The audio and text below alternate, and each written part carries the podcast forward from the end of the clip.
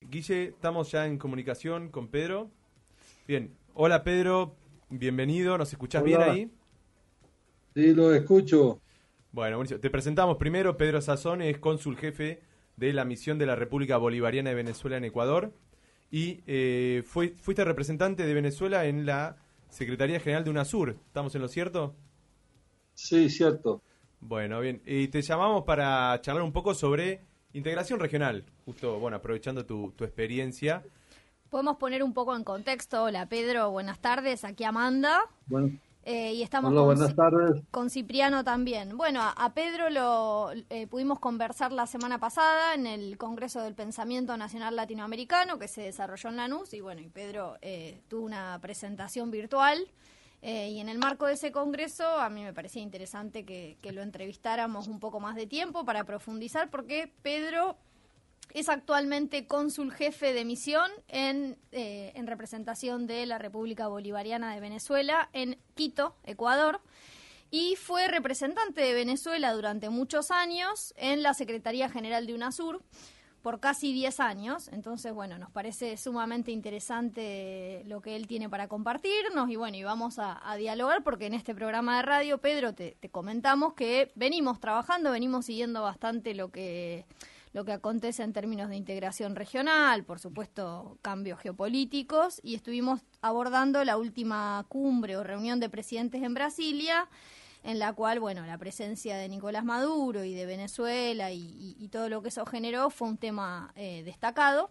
Así que, bueno, te queríamos quizás preguntar, bueno, agradecer, por supuesto, que estés del otro lado y que hayas accedido a esta entrevista.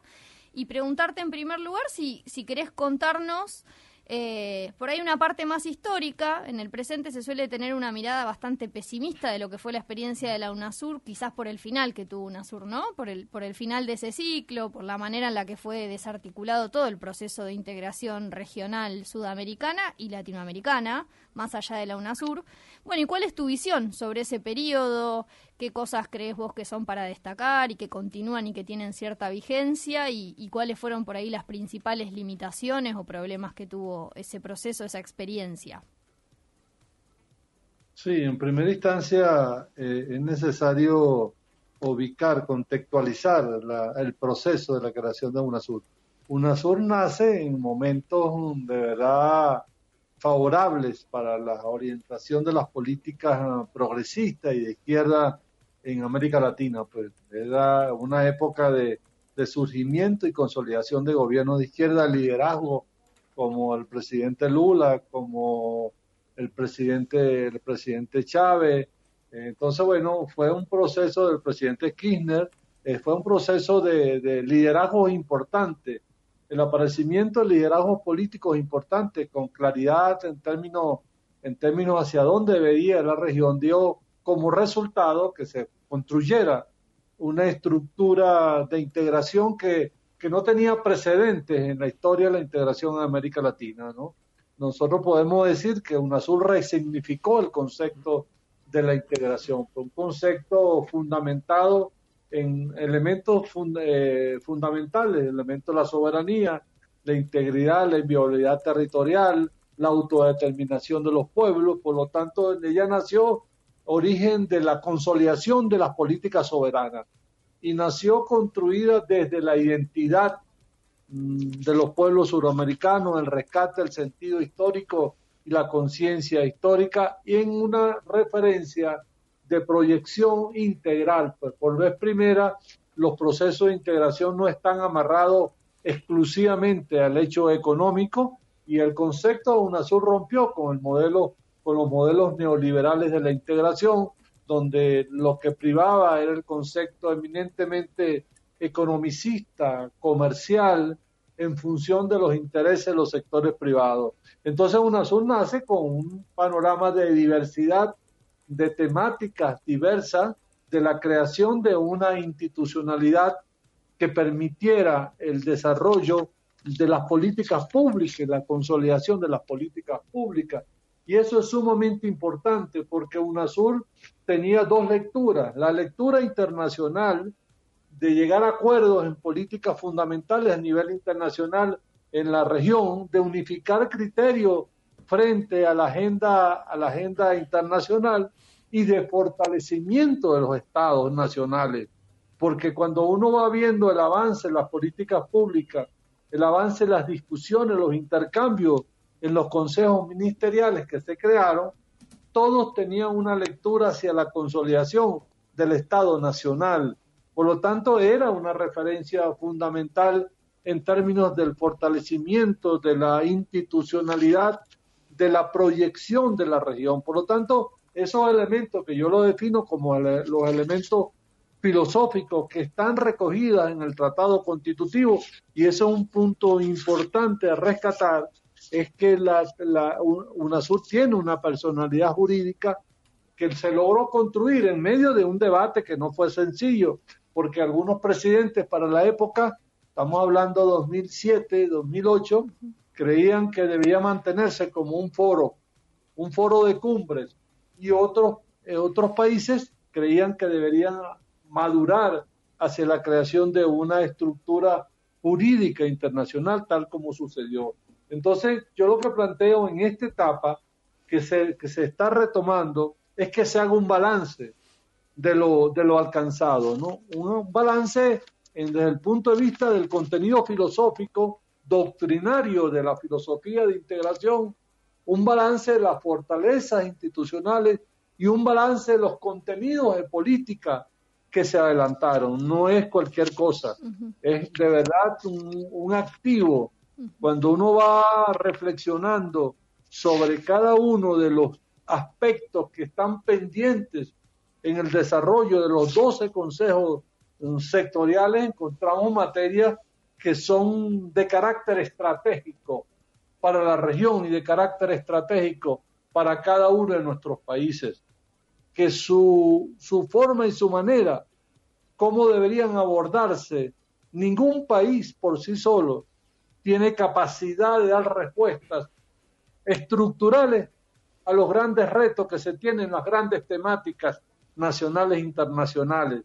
Entonces, bueno, nos deja un contenido importantísimo, unos avances importantes en la institucionalidad y en los contenidos de la política que deben ser este, evaluados, deben ser valorados dentro de la necesidad de replantearse un nuevo consenso. Es necesario construir un nuevo consenso. Y los consensos en política se dan sobre ideas políticas. Y eso es el, primer punto. el consenso sobre las ideas políticas que orientan a los procesos de integración. Ese consenso de ideas políticas debe dar pie a un segundo nivel del consenso. Si mantenemos el nivel de institucionalidad o, reestructuramos el nivel de institucionalidad que se alcanzó. Y el tercer nivel de consenso, cuáles son las, las prioridades de la política a desarrollar en la coyuntura actual.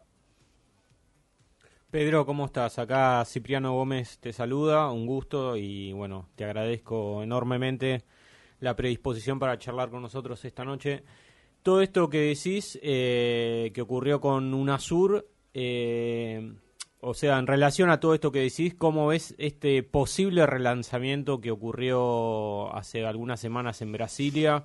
¿Qué perspectivas de que se relance efectivamente y de manera triunfante pensás que va, pensás que puede suceder?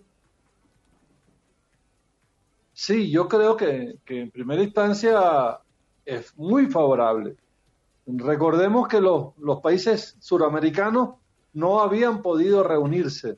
Es decir, después del quiebre de UNASUR, del retiro voluntario de cinco o seis países, no hubo otro espacio de sentarse a dialogar. Hmm. Es decir, yo siempre digo, siempre cuando estén reunidos ya es un avance importante. Hmm. Ya escucharse, independientemente de la diversidad de opiniones, pero ya estar ahí y haber asistido a la convocatoria de Lula en la reunión del 30 de mayo es un avance y es una esperanza.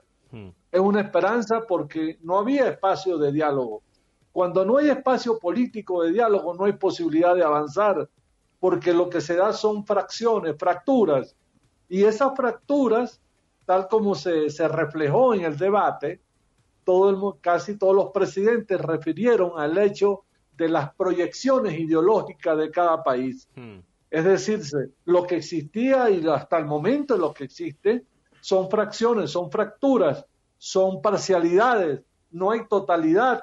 Y entonces se volvió a sentar la totalidad. Hmm. Ahora viene un camino largo, viene un, un, camino largo y el primer elemento en este camino, que yo creo que el liderazgo de algunos presidentes, es rescatar la confianza. Claro. La confianza en medio de una polarización desde el punto de vista de enfoques políticos totalmente diferentes. ahí, Pedro, disculpa que te interrumpa. Acá veníamos remarcando ¿no? lo, importante de la foto, que ya de por sí para nosotros era todo un dato político, eh, por esto, ¿no? Más casi 10 años donde esa foto no había ocurrido. Eh, pero pensaba también, acá hacíamos mucho énfasis en la figura de Lula en, para lograr esta foto pero debatíamos también, bueno, cómo poder trascender la figura de estos líderes que hoy están, pero el día de mañana no van a estar.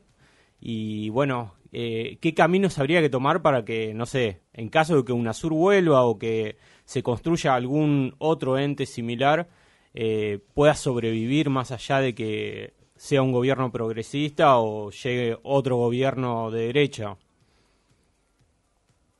Sí, yo creo que, que hay que construir una, un método del diálogo.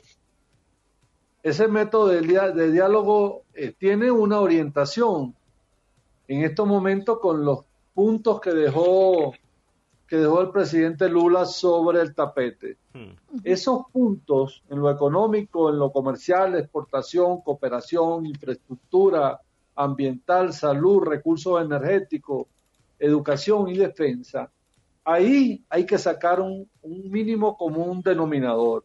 Y el mínimo común denominador tiene que ver con las necesidades comunes. Claro. En un sentido, en un sentido de pragmatismo, por decirlo de una manera. Es decir, frente a esos temas, ¿cuáles son las necesidades comunes que nos unen para darle factibilidad en términos de implementación de esos puntos sobre las necesidades por ejemplo, las economías nuestras, todas las economías están cruzadas por crisis cíclica, no hay manera de, establecer un, mínimo de consolidación en un mercado muy volátil a nivel mundial. Hmm. Entonces, cuando uno mira lo económico, la primera pregunta es, ¿podemos activar el, el intercambio comercial entre los países de América Latina? Esa es la mm. primera pregunta concreta. Y hay un dato. El dato es que lo que se compra y lo que se vende en la región es apenas del 15%. Es decir, nuestros productos van hacia otros mercados, ya sean productos manufacturados o productos de materia prima, pero no es el mercado latinoamericano suramericano. Entonces, hay un primer, un primer reto, cómo aumentamos, cómo alimentamos, cómo consolidamos un intercambio comercial. Claro. En la coyuntura actual, sobre necesidades comunes, por ejemplo. Eso es un elemento fundamental. Hmm. En, una, en una dinámica en términos de desigualdad de intercambio comercial con el mundo, pues y eso tiene que ver con el pragmatismo. Claro, eso, eh, esto que varios presidentes decían, ¿no? Trascender un poco las ideologías que hay en un país y en otro y ser más pragmáticos, ¿no? Hay necesidades en común. Bueno, esto que decís me parece muy importante, ¿no? De, hay todo un mercado interno pensado regionalmente eh, con, con mucha potencial, potencialidad para explotar.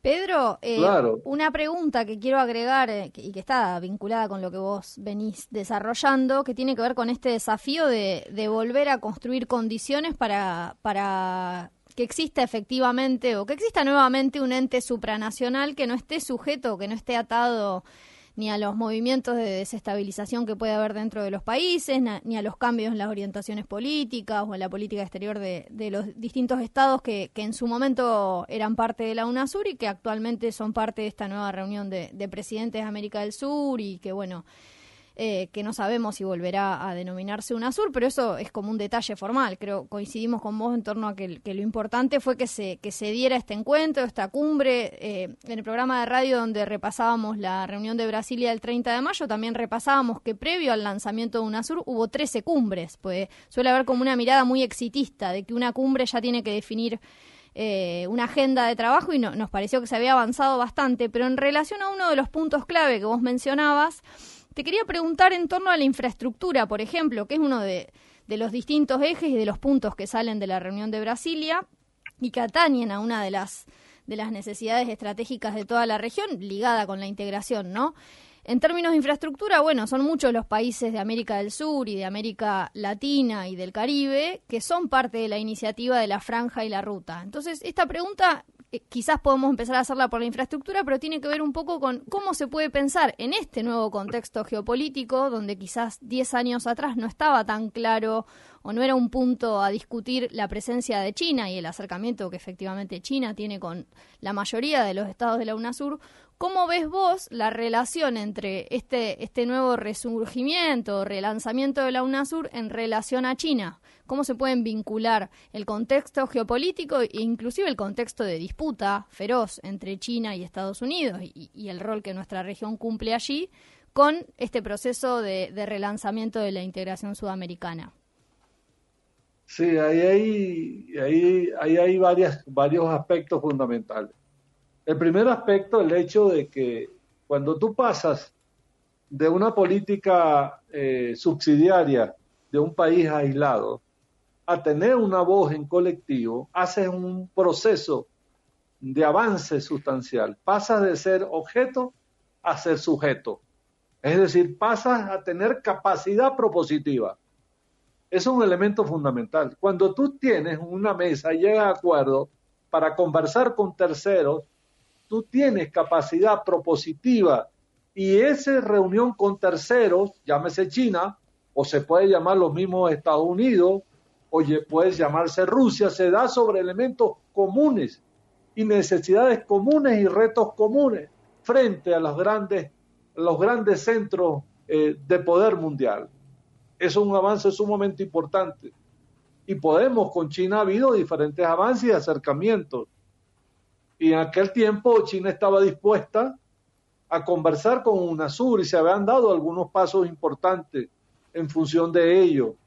Entonces, evidentemente que lo podemos ver desde la transferencia tecnológica, lo podemos ver desde el punto de vista del comercio, lo podemos ver desde el punto de vista de las inversiones, lo podemos ver desde el punto de vista tecnológico.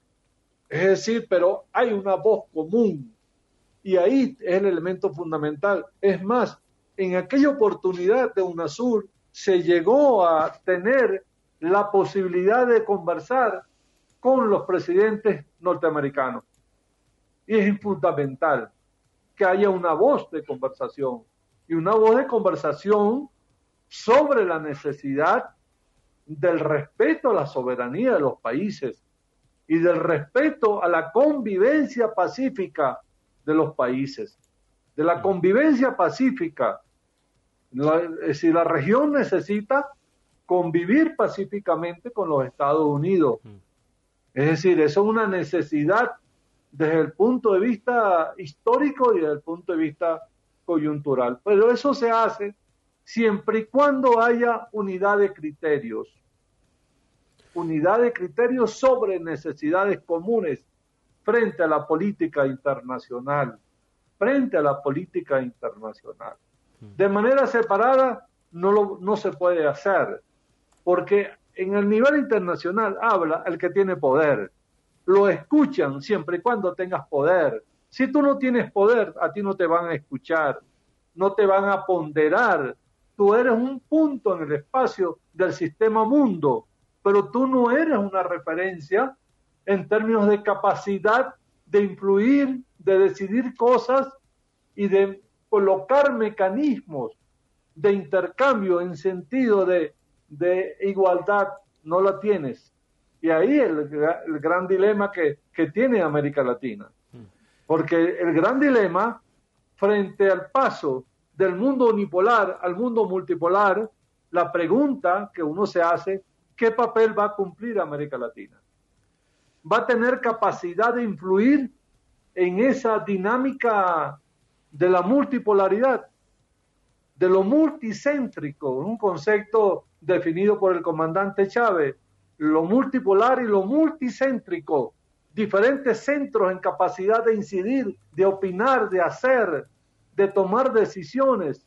Entonces, el reto que tenemos frente a China y frente a los Estados Unidos y frente a Rusia y frente al mundo es convertirnos en un centro de referencia geopolítica. Hmm. Y el centro de referencia geopolítica se construye desde la unidad geopolítica. Si no hay unidad geopolítica en la región, no hay capacidad de convertirnos en un centro de incidencia en ese nuevo mundo que se está conformando. Estamos en comunicación con Pedro Sazone, para quienes se enganchan eh, recién ahora, quien fuera representante de Venezuela en UNASUR hace algunos años y que ahora se desempeña como cónsul jefe de la misión de Venezuela justamente en Ecuador. Y Pedro, ¿sabes que te quería preguntar dos cositas para seguir con esta línea de lo que pasó en Brasilia hace un par de semanas atrás? La primera es que ¿Cómo analizás vos o cómo interpretás que Nicolás Maduro haya vuelto, digamos, a estas a estos encuentros con sus pares eh, presidentes a nivel regional? Digo, ¿qué importancia tiene esto para Venezuela propiamente dicho? Y en segundo lugar, si te merecen algún comentario las, las declaraciones que hicieron otros presidentes como la calle Pou o como Boric, que por ahí se mostraron un poco, no sé, decir, incómodos quizás con, con su presencia en la cumbre. Sí, empezando por lo último, creo que Nicolás dio una respuesta sabia y dijo, la historia dirá la verdad. Y eso es, la historia dirá la verdad. Dirá la verdad sobre qué? Sobre un país que fue hostigado, que fue asfixiado, que se le quebró su base económica de sostenibilidad, que fue encerrado en su propia capacidad o incapacidad de responder a los retos en términos comerciales y financieros, es decir, un país que fue pensado para la destrucción. Lo pensaron los centros hegemónicos. Entonces es una verdad histórica. Es más, no hay precedente. Aparte los precedentes con, con China, con, perdón, con Cuba durante 40, 50 años, la aplicación que nos dieron a nosotros desde el 2009, 2010, no tiene precedente en su forma y en su intensidad porque lo que yo llamo la, la, lo llama eh, los geopolíticos, la política del enjambre, es decir, simultáneamente nos aplicaron la guerra económica, simultáneamente hubo la guerra mediática internacional, simultáneamente se dio la guerra contra las figuras institucionales, simultáneamente se dio el proceso de aislamiento, de ahí en respuesta a la pregunta tuya, eso fue pensado aislar a Venezuela, quebrarla económicamente, asfixiarla desde el punto de vista financiero y un otro elemento importante, de provocar, estimular la salida de miles y miles de venezolanos de, su país. Todo eso fue pensado en un mismo momento y esa es la verdad histórica. Esa es la verdad histórica y frente a esa verdad histórica, es decir, cómo respondió Venezuela y no, no ha sido valorado en sus en sus justos términos, respondió haciendo elecciones. En ningún momento se suspendieron las garantías, se militarizó el país, no fue sometida la población a ninguna persecución política, pese que había una guerra de insurgencia en la calle. Esa es la verdad ahora, y en esa verdad, y fue pensada de esa manera, era fracturar las relaciones de Venezuela con el mundo. Y cuando uno oye opiniones tan pequeñas históricamente, porque cuando la historia se analice, se quedan como, como, como es disminuida. Una opinión de quedar en bien, quedar en satisfacción con el norte. Esa es su forma de ver las cosas y esa es su manera de llevar las cosas. Pero no tiene absolutamente ningún sentido en la realidad. Evidentemente que la, la presencia de Nicolás en, la reunión de Brasilia es un avance importante en esa reconstrucción del sistema de relaciones. Recordemos que Venezuela fue una de las fortalezas más importante en la creación de los mecanismos de integración diversos, diversos, de la CELAT, del ALBA, de Petrocaribe, de UNASUR, Venezuela en el, eh, en el mercado del sur, en Mercosur, es decir, Venezuela como un elemento dinámico, Venezuela con un nivel de solidaridad internacional que muy pocos países lo hicieron. Nosotros recorrimos países con misiones sociales, nosotros recorrimos y convertimos a la energía, al petróleo, en un mecanismo de solidaridad con el Caribe, fundamental en procesos difíciles para esas economías y a veces en condiciones este, inmejorables desde el punto de vista comercial. Es decir, su criterio y su manera era la cooperación y la solidaridad. De ahí venimos. Entonces la presencia de Nicolás era la reivindicación de todo un proceso, de un proceso de resistencia. Podemos decir, Nicolás es el resultado de una resistencia, de una política atacada, este, mancillada por un imperio, como lo dio Trump. Trump lo termina de decir hace dos semanas, que el cálculo que lamentablemente no se dio era invadir a Venezuela y capturar el recurso, el recurso energético del petróleo. Sí, lo volvió a decir antes de ayer, que dijo, eh, cuando, cuando me fui del poder, Venezuela estaba a punto de colapsar y nos hubiésemos quedado con todo ese petróleo. Hmm. Hoy lo estamos comprando. así se refiere. Exactamente. Ah. Exactamente. Y, y te digo una cosa, y estaba planificado. Y podemos decir el año, y el año era 2018. El año en los cálculos de la caída era 2018. Porque los cálculos en las mesas y en los, en los centros de pensamiento y de tanques de pensamiento, cuando unían la variable económica con la variable internacional, con la crisis social, las variables apuntaban que no había forma de sostener al gobierno, no había manera, la gente pasando hambre, la gente migrando, los servicios caídos por completo, todos los servicios caídos, este, un país que venía de prosperidad a un país de la pobreza.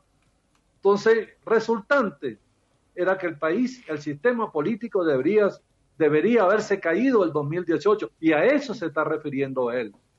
Caído el país, invadido el país, declarado un país, un estado fallido, donde se aplica, se podría aplicar el principio de la doctrina no consensuada de la responsabilidad de proteger, es decir, que venga un tercer país o fuerzas externas a garantizar, entre comillas, el bienestar de la población. Todo eso estaba pensado y todo eso estaba medido para que sucediera, pero no sucedió. Y ahí, ahí es el elemento de la verdad histórica de la verdad histórica de los acontecimientos de Venezuela y los acontecimientos en términos de la sostenibilidad de una soberanía con un costo muy alto, porque si Nicolás hubiese cedido 2018-2019, ya otra historia hubiese sido. ¿Y qué era ceder? Ceder a la imposición del imperio norteamericano y su política. Eso era ceder. Entonces, bueno, ahí está el gran debate, indudablemente, que la presencia de Venezuela para, reflotar, para impulsar a UNASUR es sumamente importante. Y ahí tiene que ver con la madurez y con los liderazgos. Por eso me parece importante los 90 días que se dieron como, como, como un laxo para discutir y debatir sobre la política, sobre los puntos fundamentales. Es decir, el primer, el primer elemento del logro es construir un espacio de diálogo político. Si se logra construir el espacio del diálogo político, estamos avanzando.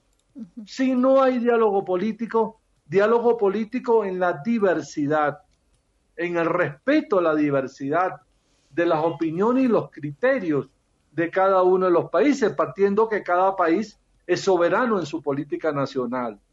Son los retos importantes y el presidente Lula sabe que es sumamente importante, que es una referencia, es un reto histórico. Es un reto histórico para, para América. La unidad es un reto histórico fundamental.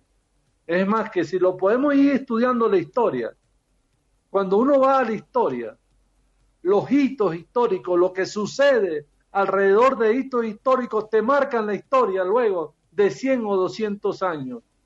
Haber destruido la Gran Colombia o la Colombia la Grande, que nació con el Libertador, que cerró en 1830, le ha costado a, Sudamérica 200 años de sufrimiento, de falta de criterio, de falta de fuerza. ¿Qué tuvimos nosotros?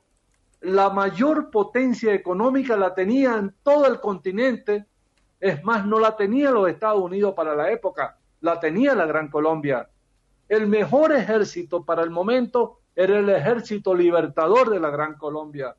La mayor capacidad territorial y poblacional que no tenía nadie para la época la tenía la Gran Colombia. Entonces, bueno, haber destruido todo aquello nos ha costado 100, 200 años de sufrimiento. No unirnos en estos momentos, no reconstruir una agenda, lo que yo llamo una agenda de transición, le puede costar sufrimiento al continente de 100, 200 años en problemas que son complejísimos. Podemos decir, podemos decir uno en estos momentos, la movilidad humana es un problema humano para el continente no es cualquier cosa, son vidas, son sufrimientos las personas, son tragedias sociales que lo vivimos cada uno de nosotros que estamos al frente de las políticas exteriores en cada uno de estos países. Lo vivimos patéticamente en términos de lo que es el sufrimiento de una población. Entonces, bueno, son retos importantes y los retos importantes se asumen con voluntad política, con madurez política, con proyección desde el punto de vista de transformación de una realidad. Y ese es el reto de UNASUR. UNASUR tiene que reencontrarse con el mundo de lo social, tiene que reencontrarse con el mundo de sus prioridades fundamentales en la cual habíamos hecho avances importantes. El, el, el, Instituto de Salud que existía en Río de Janeiro, ¿de dónde dialogaba? Dialogaba en las políticas de la preocupación de mejorar la institucionalidad de salud, de compartir los avances científicos, de compartir los procesos de formación de sus recursos especializados en gestión de salud. De ahí venimos, por lo tanto, eso hay que colocarlo en la, en la agenda de que se que están planteadas en el proceso de reencuentro en la dinámica de integración. Pedro, em, sabemos que tenés otros compromisos, no queremos retenerte, pero ver si hay espacio para una última pregunta que está también ligada con esto que vos venís planteando sobre los retos o los desafíos que, que tiene, que tiene la, integración sudamericana en el presente, recuperando todo el, el acumulado o el activo de UNASUR.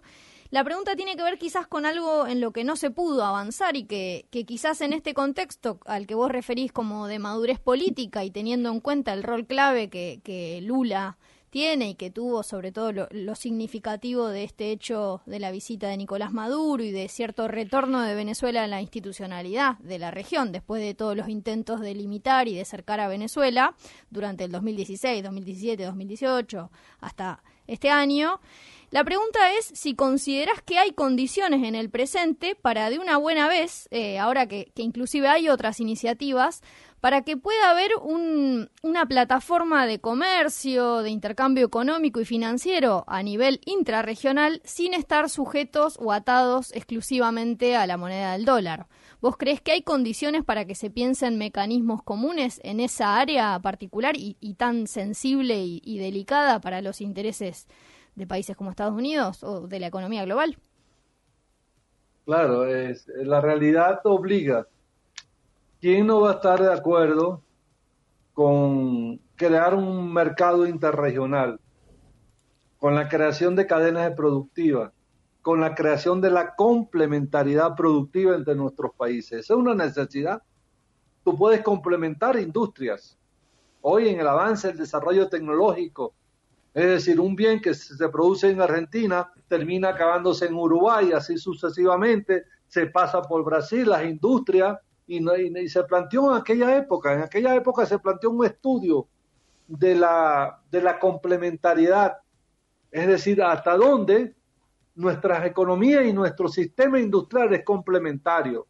Ese es un debate fundamental mm. que pasa por revisar los modelos industriales de cada uno de nuestros países. Y sobre el balance de los modelos industriales se identifican puntos de complementariedad. Y sobre los puntos de complementariedad se establece la necesidad de la construcción de las cadenas productivas. De las cadenas productivas Nuestras cercanías geográficas lo permiten. Nuestras necesidades de consumo también lo permiten. ¿Y qué es lo que le va a dar sustento en términos de resultado? Una soberanía económica.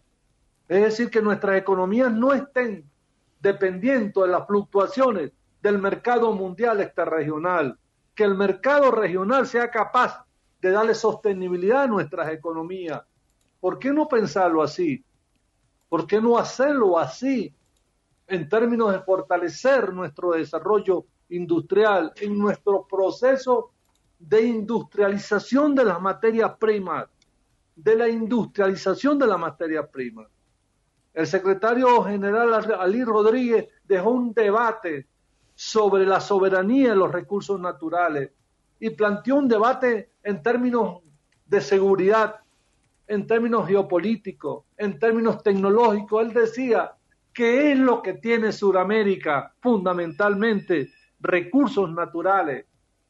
Y sobre ese potencial de recursos naturales, planteemos una concepción de desarrollo industrial, tecnológico, en el respeto de los límites del ambiente, en términos de la industrialización de nuestros recursos naturales. Eso es sumamente vital en el proceso. Y si eso lo ligamos a la otro debate que se dio en UNASUR sobre eh, la creación de un tratado energético para asegurar la soberanía energética, cuando la energía es el centro de los conflictos mundiales, la energía vista petróleo, vista litio, etcétera. Es decir, si la energía es el elemento de las grandes confrontaciones energéticas, las grandes confrontaciones geopolíticas. Suramérica tiene posibilidad de construir una paz sobre la seguridad energética, sobre la seguridad energética porque lo tiene, porque están ahí, porque se debatió dónde estaban los elementos en términos de la integración energética, en términos de las normativas. Entonces, bueno, eso es, ahora va a depender de la visión trascendente. Pues. Si tienes una visión pequeña, chiquita, dependiente, que no tienes voz, no vas a poder avanzar. Ahora, si te planteas ser una potencia, ¿y por qué no planteamos a Sudamérica como potencia? ¿Y por qué no planteamos a Sudamérica como un eje de poder mundial? Ahí están los retos, y si se entienden los retos de la necesidad y de los caminos a avanzar, tú dijiste un punto importante al inicio de la, de la, de la conversa sobre el problema de la infraestructura y planeamiento, que el, presidente Lula lo, lo planteó, el problema de la, de infraestructura de, conectividad de telecomunicaciones y sistemas de información. Es decir, que es vital en el nuevo mundo del desarrollo tecnológico. Es más, lo debatimos. Todos nuestros correos, toda nuestra información informática no se hace en la propia región. Él viaja a los Estados Unidos y luego regresa, porque no hay interconectividad interna. Y se avanzó y se discutió sobre esa necesidad de la infraestructura de conectividad. Y eso tiene que ver con la posibilidad de un desarrollo sostenible. Si unimos la interconectividad con la necesidad de cadena productiva, complementariedad productiva con la soberanía energética, es el corazón de la posibilidad de sacar a nuestra región de la pobreza, de sacar la región del atraso, de sacar a nuestra región que son subsidiarias exportadoras de materia prima como hace 200 y 300 años. Ese es el gran, el gran reto histórico. Mm. Y ya nosotros sabemos por dónde están los caminos los nueve los puntos que plantea Lula, ahí está el camino del debate, que ya lo hemos, que ya se ha intercambiado. que ya se creó una institucionalidad especializada para abordar cada uno de sus temas. Entonces, bueno, eso va a depender de la visión de los, de los gobiernos, de sus jefes de gobierno y sus jefes de Estado, de la trascendencia histórica del momento que estamos viviendo. El momento de trascendencia, de transferencia y de cambio del modelo geopolítico es el momento, porque en estas coyunturas son los momentos de surgimiento o son los momentos de consolidación de la dominación mundial e histórica. Se te escucha bastante optimista, Pedro. Ojalá, ojalá que así sea. Bueno, Pedro, eh, nos estamos quedando sin tiempo y sabemos que tenemos tenés un compromiso también, así que no te robamos más eh, tu, tu, tiempo. Te agradecemos un montón por tu predisposición, por toda esta larga charla. La verdad que ha sido muy claro en todos los, los conceptos y todo lo que has comentado. Así que... Muchísimas gracias, Pedro, y, te deseamos lo mejor en tu, en tu tarea, en tu misión ahí en Ecuador y quizás en cualquier momento podemos volver a dialogar. Bueno, ya se terminó diciendo que, es importante este programa. Es importante unir voces, unir voluntades, convertir la integración en una agenda prioritaria en la comunicación, prioritaria en la agenda política, prioritaria en los debates nacionales. Hay que ponerlos en el conocimiento del, pueblo, como yo terminaba la vez pasada. Sin el pueblo como sujeto en este proceso, no hay posibilidad de avance en los procesos de integración. Entonces, muchas gracias y nos estamos viendo en esta voluntad de seguir uniendo fuerza y esperanza para rescatar los procesos de unión e integración de la región. Exactamente. bueno, un gran abrazo, Pedro. Hasta la próxima. Hasta luego y gracias. Muchas gracias, Pedro. Muy bien. Bueno, ahí pasó Pedro Sazón, entonces, una larga charla. Si les parece, vamos ya a una tanda y seguimos con más de Gira Mundial.